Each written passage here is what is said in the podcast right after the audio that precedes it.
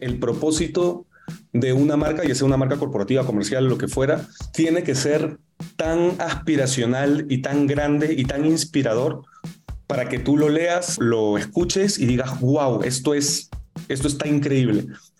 Y también para que te preguntes después, y, ahora, y ahora cómo lo cumplo, ¿no? está como muy difícil. Y un poco el trabajo del marquetero o de la estrategia que está detrás es cómo todas tus acciones son evidentemente o empujan evidentemente hacia un mismo propósito y te cuentan una misma historia.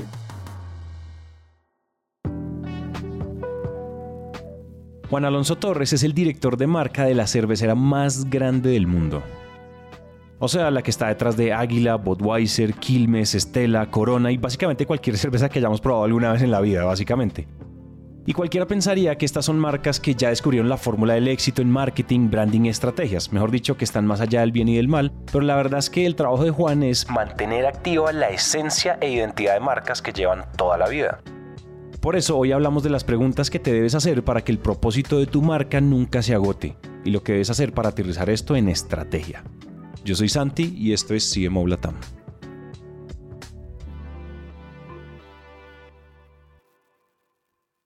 Explica, dame un poco de contexto como de cuál es de, tu día a día, como de cómo se ve tu semana y cuáles son estas marcas que representas ahorita, o sea, que estás manejando. Sí, yo tengo aproximadamente ocho años en la compañía. Los primeros siete años manejé netamente marcas comerciales, eh, alcohólicas y no alcohólicas también. Hay una diferencia súper interesante en ese mundo, estando igual dentro de una cervecera. Pero desde hace casi un año yo manejo la estrategia de las marcas corporativas para la zona Middle Américas. Entonces, es exactamente lo que tú dices, es marca Bavaria, marca modelo, marca Bacus, marca cervecería nacional, desde un punto de vista de posicionamiento y estrategia a largo plazo.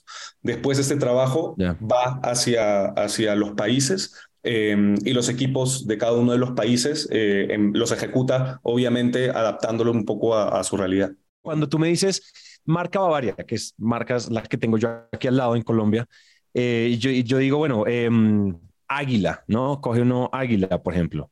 Eh, posicionar un producto, ¿cierto? Que ya tiene un segmento claro, que ya tiene esto es para esto, tenemos águila tal, el águila, tenemos águila light, águila cero, tenemos estos productos, como que tú sabes posicionar, te están entregando un paquete muy entero para tu posicionar, pero cuando a ti te entregan una marca corporativa, que no es un producto que la gente consume per se, que no es un producto con la que la gente interactúa, porque la gente interactúa es con la cerveza, con la marca de la cerveza que se toma los fines de semana o en el almuerzo. Pero, ¿cómo hace uno para posicionar una marca que está como tan lejos, ¿no? O sea, Bavaria, cuando tú me dices Bavaria está posicionado, pues porque, pues porque tiene un liderazgo de mercado y un montón de cosas, pero no es como que yo tenga interacciones de marca con Bavaria como si lo es con sus marcas de producto. Entonces, ¿cómo, cómo, es, cómo, es, ¿cómo es ese tema de branding donde no hay un producto como tal tangible? Yo, yo creo, Santi, que sí y no. Y, te puedo, y, hay como que distintos tipos de empresas, ¿no? Em, por ejemplo, lo que nos pasa en las cerveceras es que en la mayoría de nuestros mercados las marcas corporativas son marcas centenarias, o sea, tienen más de 120 años, muchas 130 años. En ese sentido, eh, si bien no tienes una interacción física, entre comillas, que, que, en un nivel sí la tienes, y ahorita voy hacia allá, eh, claro, son marcas que tienen no solamente la, con las que tú has crecido, sino tu papá y tu abuelo también.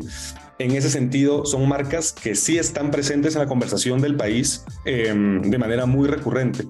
Y si bien tú no tienes una interacción de consumo directa, eh, sí estás expuesto, dependiendo de la audiencia que tú, a la que tú pertenezcas, a otros tipos de interacciones, ¿no? No sé, me estoy inventando. Tú trabajas en publicidad, entonces tú conoces a Bavaria por lo que hacen sus marcas, pero tú tienes clarísimo cuáles son las marcas de Bavaria, tienes clarísimo eh, de qué va la empresa desde un punto de vista publicitario. Eh, pero puedes tener otra audiencia mucho más, me estoy inventando, de gobierno, corporativa. Eh, entonces estas personas sí saben lo que hace Bavaria, tienen otro tipo de interacciones o le llegan unos mensajes que pueden ser distintos entre audiencias, pero la clave es que sean consistentes con el propósito de esta compañía. Y por otro lado, lo que pasa con las, con las marcas de cerveza específicamente, que yo creo que no pasa con, con, con otros productos, es que la gente tiene muy linkeada la marca de cerveza con la marca corporativa. Eh, y es algo que tú lo ves transversalmente en todos los países, al, por lo menos de, esta, de, la zona en la, que, en, la que, en la que yo estoy, en la que, en la que chambeo, que es eh, Middle Américas. Otra vez, porque son marcas que tienen tanto tiempo que tú ya sabes cuando una cerveza la lanza Backlund, cuando la lanza Modelo, la lanza varias. Entonces, sí, sí tienes mucha interacción, por más que no, por más que no te la tomes. claro, claro, de acuerdo. Y es, y es, y, digamos que en ese sentido, cuando tú hablas de, este marketing con propósito, usualmente el propósito se nos queda como entre los empleados de la compañía y se nos queda medio pintado en la pared. ¿Cómo haces tú? O sea, ¿cómo hace uno? Esto ya es el, el, el cómo. Cuando a ti te dijeron, oiga, a mí me apasiona y yo quiero materializar el propósito de AB InBev en, en, en la en el mundo y en mi marketing y en mi estrategia.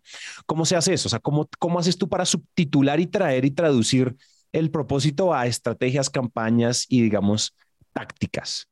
ese proceso es precioso y a mí me encanta porque eh, de arranque el, propósito de una marca, ya sea una marca corporativa, comercial, lo que fuera, tiene que ser tan aspiracional y tan grande y tan inspirador para que tú lo leas, lo, lo, lo escuches y digas, wow, esto, es, esto está increíble. Y también para que te preguntes después, y, y, ahora, y ahora cómo lo cumplo, ¿no? que está como muy difícil, ¿no? El propósito de, de AB InBev es soñar en grande para crear un futuro con más motivos para brindar. Es, o sea, es, es precioso, es, es creación de futuro, ¿no? Claro, entonces ahora, ahora ¿cómo lo hago? Eh, y aquí viene exacto? Eh, viene un proceso como mucho más, em, no quiero decir operativo, pero sí un proceso de, bueno, listo, yo qué, cuál es el futuro que quiero crear, cómo, cómo yo traduzco este futuro a la realidad de los países en los que opero, qué significa un futuro con más motivos para brindar para Colombia, qué necesita Colombia de ese futuro. Entonces te empiezas a hacer unas preguntas que son profundas, pero que a la vez te llevan a un proceso de empezar a generar acciones y de empezar a generar estrategias más de mediano y corto plazo que te ayuden a crear ese futuro. ¿no? Entonces, un futuro con más motivos para brindar se traduce en nuestra zona como progreso. Y ahí te sigues haciendo preguntas, bueno, ¿qué significa progreso? ¿Tú cómo generas progreso? Y empiezas a obtener, obviamente, respuestas que te ayudan a generar acciones que tangibilicen esa generación de progreso. Entonces, no, este país necesita para seguir generando progreso, está demostrado, lo hemos analizado, tal, eh, tenemos que hacer algo con el... Ah, ok, entonces necesitas una táctica que, que, que, que, tenga que ver con eh, energía renovable o que tenga que ver con eh, reciclaje. Y así tú de manera muy, em, de alguna manera, linkeada a este gran propósito, empiezas a generar acciones que quizás si tú las ves de manera aislada y a lo largo del tiempo, tú puedes decir, oye, pero ¿por qué están haciendo esto? ¿Pero por qué están haciendo esto? Y un poco el trabajo del marquetero o de la estrategia que está detrás es cómo todas tus acciones son evidentemente o empujan evidentemente hacia un mismo propósito y te cuentan una misma historia para que tú al final del día mires hacia atrás y digas, oye, en los últimos tres años eh, Bavaria Modelo hicieron esto, esto, esto, esto, y, y, mira, mira la consistencia y mira cómo todo esto empuja hacia crear un futuro de progreso para nuestra región. Eso que acabas de decir, o sea, mira, hay una cosa, hay un clic que acabo de hacer con y con todas las entrevistas que tengo que me acuerdo de CMO, nos ha pasado cada vez que tocamos el tema de propósito, una de las cosas con las que yo, como una de las dudas con las que yo quedo es, el propósito es como una cebolla, ¿cierto? Y es una cebolla que uno va pelando y que uno tiene que hacer la tarea de pelar, porque en la junta directiva se define el propósito nuevo de de AB InBev es ah, tener más motivos para no sé qué. Y entonces como, oiga, equipos, bájenlo, ustedes miren qué hacen. Creo que el rol de los que están más en estos, en estos cargos como los tuyos dirigiendo estas áreas son pelar la cebolla hasta llegar a la táctica. Yo me, entiendo perfectamente la, la, analogía, Santi. Yo, yo te traigo quizás otra, otra analogía y es, eh, para mí es como, como armar una escalera que, con la que nunca vas a llegar a la cima. ¿Sabes? O sea, tú, tú nunca, tú nunca vas a... Inacabable. sí, o sea, el propósito tú nunca lo vas a cumplir al 100% y nunca vas a estar realmente tranquilo de haber dicho, bueno, no, ya, ya cumplí mi propósito. No, cuando cumples el propósito se acaba la empresa. No, no, ya lo cumpliste, ¿qué más vas a hacer? No, por eso los propósitos son eh, utópicos, ¿no? Como que casi que eh, muy inalcanzables. Entonces, para mí la analogía es más, eh, toda esta gente que ve ese propósito arriba, arriba, arriba en una montaña y empieza a escribir, y empieza a, construir una escalera. Entonces tú dices, bueno, yo para poder llegar allá, hasta arriba, a la cima, lo primero que tengo que hacer es, pucha, necesito como que poner eh, cemento en este, acá en esta base, porque si no, no voy a poder, pues no voy a poder armar la escalera. Bueno, ¿cuál es el cemento? Los básicos. Para llegar a ese propósito, antes tengo que, bueno, hacer esto, hacer esto de acá. Ah, ¿Cuál es lo más básico? Poner el cemento perfecto.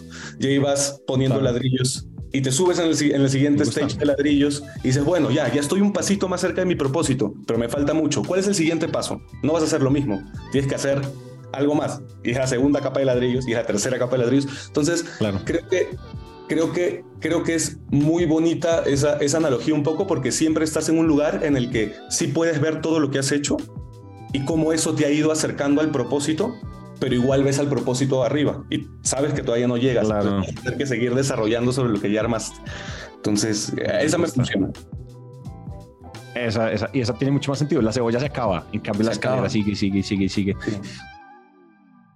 Oye, hablemos de esos, hablemos de esos escalones para quedarnos en esta, en esta analogía. Hablemos de esos escalones. ¿Cómo han hecho, cómo has hecho tú desde que te cayó la responsabilidad de, brother, tú lo que tienes que hacer es dirigir el posicionamiento, o sea, posicionamiento y branding de las marcas corporativas.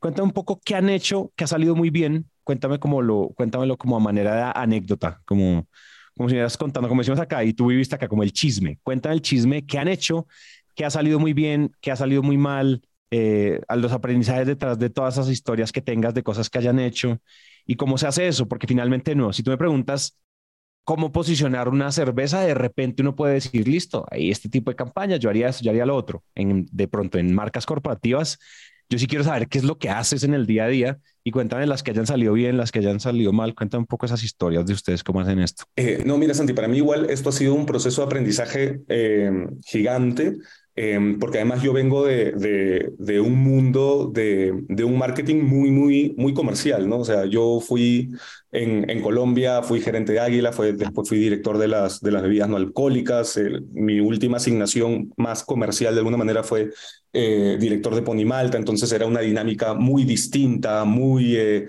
muy rápida y muy, em, vamos a decir, con un scope de trabajo pues limitado a Colombia, ¿no? Lo que me ha pasado en esta, en esta asignación y de alguna manera eh, creo que ha sido el aprendizaje más grande, ha sido el, el, el trabajo de integración que se tiene que hacer em, a través de los países sin perder la esencia de cada uno de ellos, ¿no? Eh, suena, suena fácil, ¿no? Pues ahí ya lo juntamos y todos vamos hacia una misma dirección, ¿no? Las situaciones no son iguales. Eh, y claro, y el rol mío y de mi equipo ha sido, oye, ¿esto cómo empieza a conversar con una narrativa latinoamericana con una narrativa coherente, consistente a través de, los, de, de, toda la zona eh, y que sigue construyendo el propósito. Correcto. Lo rico de, de, esta asignación ha sido cómo tú encuentras ángulos muy creativos, muy entretenidos, muy engaging, con marcas que tienen este estereotipo de, de, ser, no ser como las marcas comerciales. Entonces, eh, desarrollamos una plataforma creativa así, pues como Corona a nivel global puede tener o pudo tener como el This is Living, eh, que, que, es conocidísimo. Em, eh, empezamos a desarrollar plataformas creativas para nuestras marcas corporativas, que, que, ya, ya, ya, ya están empezando a, a agarrar vida. Em, pero fue... ¿Tienes algún como algún ejemplo de esto, como de estas cosas como que están empezando a funcionar. Sí. Que nos eh, puedas contar, como ejemplos que nos puedas contar de cosas que han hecho ustedes ya con tu equipo. No, totalmente. Tú tienes este clúster de compañías que son las CPGs o las FMCGs, que son estas grandes compañías, ¿no? Eh, que, son, que tienen una, un respaldo financiero súper grande, que tienen un impacto gigante en el país, eh, que son conocidas por cientos de años y que mueven economía, ¿no? Pero que también son lentas, burocráticas, que tienen procesos largos, gigantes, que para sacar una campaña se demoran cinco meses, seis meses, eh, que para hacer que hagan una innovación rápida, pucha, eso, eso no se va a lograr. Entonces tienes este clúster de compañías que tienen como lo bueno y lo malo, ¿no? Más que lo bueno y lo malo son características que ya están en este bucket. Y tienes este otro bucket de compañías, di tú las startups, las scale-up o, whatever, que de alguna manera están arrancando, que están muy enfocadas en digital, eh, que quizás no tienen un músculo financiero gigante, pero que son rápidas, innovan cada día pero que al mismo tiempo es un desorden trabajar ahí porque no hay procesos y la gente se enloquece porque los cambian de puesto cada tres días. Entonces, ¿no? Que también tiene ciertas características que son lo bueno y lo malo. La filosofía de, de la compañía eh, a nivel eh, Middle Americas termina juntando lo mejor de estos mundos y entramos en una filosofía de ANTS en la que nosotros vivimos diciendo, oye, sí, soy grande y tengo músculo y genero impacto, pero también puedo ser ágil. Entonces, no es ni uno ni otro, son las dos cosas, ojo, trabajadores de IBM. Entonces, nos empujamos hasta esta filosofía de ANTS a, las que, a la que le pudimos em, eh, crear una plataforma creativa que se llama la plataforma de macroemprendedores. Entonces, somos estas personas que tenemos una mentalidad eh, de, alto impacto, de, de llegar a muchas personas, de generar progreso en nuestra región, pero también con un mindset emprendedor que nos hace innovar y ser ágiles y cambiar de acuerdo a las necesidades que tengamos en, en, este, en este movimiento constante, ¿no? en estas olas de incertidumbre que tenemos hace varios años. Entonces vas a empezar a, a, ver en los canales otra vez corporativos de, de, nuestras marcas este concepto de macroemprendimiento y hemos empezado a contar eh, de, de, qué se trata. Y esto pues tiene un impacto gigante, no solamente desde un punto de vista externo, de comunicación, sino también interno dentro de la compañía. Ponerle un nombre a una filosofía eh, me pareció un proceso riquísimo, eh, muy profundo, eh, y ahorita ya, ya arrancamos ejecución, entonces vamos a ver qué tal, qué tal va. Sabes que una de las cosas que a mí me parece más complicadas de hacer marketing a nivel corporativo, nosotros hemos tenido varios clientes que, que, son, que son las holdings que tienen todas estas, pues manejan todas estas marcas corporativas, y es ¿cómo hago yo para no mirarme al ombligo, ¿no? ¿Cómo hago yo para no mirarme y decir, como yo soy un emprendedor, tengo tanto impacto, tengo, hago esto, hago lo otro? ¿Cómo no salir a simplemente decir, hola, es que yo hago esto, yo hago esto, yo hago esto, yo hago esto, sino cómo, cómo salir a, a verdaderamente agregar valor en un mundo en donde la atención es el nuevo petróleo? Sí, es que, es que yo creo, Santi, ahí que es que, es, a ver, uno siempre tiene que contar lo que hace, no solamente, no para, no para chicanear y decir, oye, yo hice esto y tal y soy, y soy el mejor. Uno, uno lo tiene que contar porque, a ver, de manera consistente, es así es como tú terminas estableciendo tu posicionamiento, ¿no? Y sabiendo, haciéndole saber a la gente tú de qué vas, ¿no? Eh, eso, eso en primer lugar. Y, y número dos, yo creo que más allá de contar lo que uno hace, es ¿Qué es lo que haces? Y eso lo que haces tiene que responder directamente a tu propósito, ¿no? Entonces, claro, yo, yo más allá de decir como que yo hice pucha, esta campaña con el agua o lo que fuera, es qué estoy haciendo en este momento que me acerca cada vez más a ese propósito que está en la cima de la montaña. Eh, y cómo lo hago de manera auténtica, sí, es walk the talk, ¿no? Es autenticidad. walk the talk. con el speech que tienes. Y yo creo que esto, esto es muy interesante si otros, si otros si otros marketeros, directores, líderes de marketing que estén en una situación parecida a la tuya, dirigiendo marcas corporativas y demás que no tienen, digamos que no tienen un, una, digamos, una aparente relación directa un toque de experiencia directo con el consumidor final, tienen que entender eso que tú dices y es walk the talk, es mi misión igual se tangibiliza y esa misión es alrededor de esa misión es en donde yo creo campañas, alrededor de ese, como ese propósito es donde yo, donde yo todo lo aterrizo, siempre pensando en esa escalera de la que hablamos al comienzo. Porque no se puede quedar en, oh, aquí está nuestro reporte corporativo de nuestro impacto. Ok, sí, cool, eso hay que saberlo, pero ¿qué más puedo hacer para que, a la, para que todos los días la gente consuma una pieza de contenido mía en mis redes, en LinkedIn, por ejemplo, y, la, y haya más razones para brindar? Total, total. Sí, y, yo creo que, y yo creo que todos hemos pasado por, o sea, creo que hay un momento de revelación en la vida del marquetero en la que, en la que tú dices, ya, esto está bien bonito, pero de verdad, ¿cómo estoy impactando? O sea, de verdad, ¿qué estoy haciendo? De verdad, este comercial está, no sé, cambiándole la vida a alguien si es que ese fuera mi propósito, ¿no? O de verdad, este comercial está impactando de verdad, o, eh, o esta activación o este evento, esto está como cumpliendo lo que, a lo que yo he dicho que yo voy a cumplir o en verdad lo estoy haciendo porque está chévere y que no tiene nada de malo, ¿no? También, también este, parte de, la consistencia en los mensajes, no todo tiene que ser walk, pero sí es importante tener elementos relevantes que, que, que hagan, que tangibilicen eh, lo que dices. Y creo que esas son las preguntas difíciles, ¿no? Que uno se hace, porque claro, cuando tienes la campaña divina y la plataforma creativa que ya está lista y, y a la actriz del momento y, todo, todo grabado con las mejores cámaras, pero y, te haces las preguntas y dices, oye, esto me está acercando a mi propósito, sí o no. Y, si te responde sí, es volvértela a hacer, ¿no? Pero de verdad, ¿cómo? Eh, sí. Creo que cuando llegas a ese punto de, de reflexión, también cambias un poco el chip con las acciones que pretendes empujar desde un punto de vista de ejecución. Que te quería preguntarte, muchas veces preguntarte si tú sientes que desde tu perspectiva de marketing, o sea, como disciplina, como en general el mundo del marketing, ¿tú para dónde ves que el marketing está migrando? ¿Tú para dónde ves que, para dónde ves que, para dónde ves que esto va? ¿Cuál crees que es la dirección que está tomando con todo lo cambiante? Pero tratemos de hacer, adivinar con educación, adivinar educadamente como un educated guess sobre hacia dónde va este tema y que, o sea, hacia dónde no va y hacia dónde definitivamente sí crees que va desde tu perspectiva, desde lo que te gusta, de lo que has vivido, lo que has experimentado, lo que conoces. Que juguemos a, a especular indiscriminadamente. ¿Tú qué crees que va a pasar con el futuro del marketing? Yo, yo, voy a dividir, me encanta la pregunta, la voy a dividir como en dos, desde un punto de vista como más, más eh, más a largo plazo, más, más general, yo creo que, que el marketing se va a volver incluso aún más real y aún más auténtico. Creo que hemos pasado por varios stages de, eh, oye, este es el, el, comercial solo para comunicar la promoción eh, y empiezas tú a, a, a recorrer este camino en el que las marcas empiezan a resolver problemas más profundos, ¿no? Primero funcionales, después incluso tocar temas más emocionales, temas más sociales. Hay acciones que empiezan a resolver estos temas. Em, eh, yo, yo soy fanático del, del, del, del, propósito y las historias que tienen que ver con propósito porque creo que tocan una parte muy, muy profunda del ser humano y ya de una manera auténtica tratan de resolver problemas de verdad. Em, eh, sin obviamente dejar de lado toda la parte comercial que es necesaria para que la marca sobreviva. Entonces, creo que vamos a seguir en, en esa línea.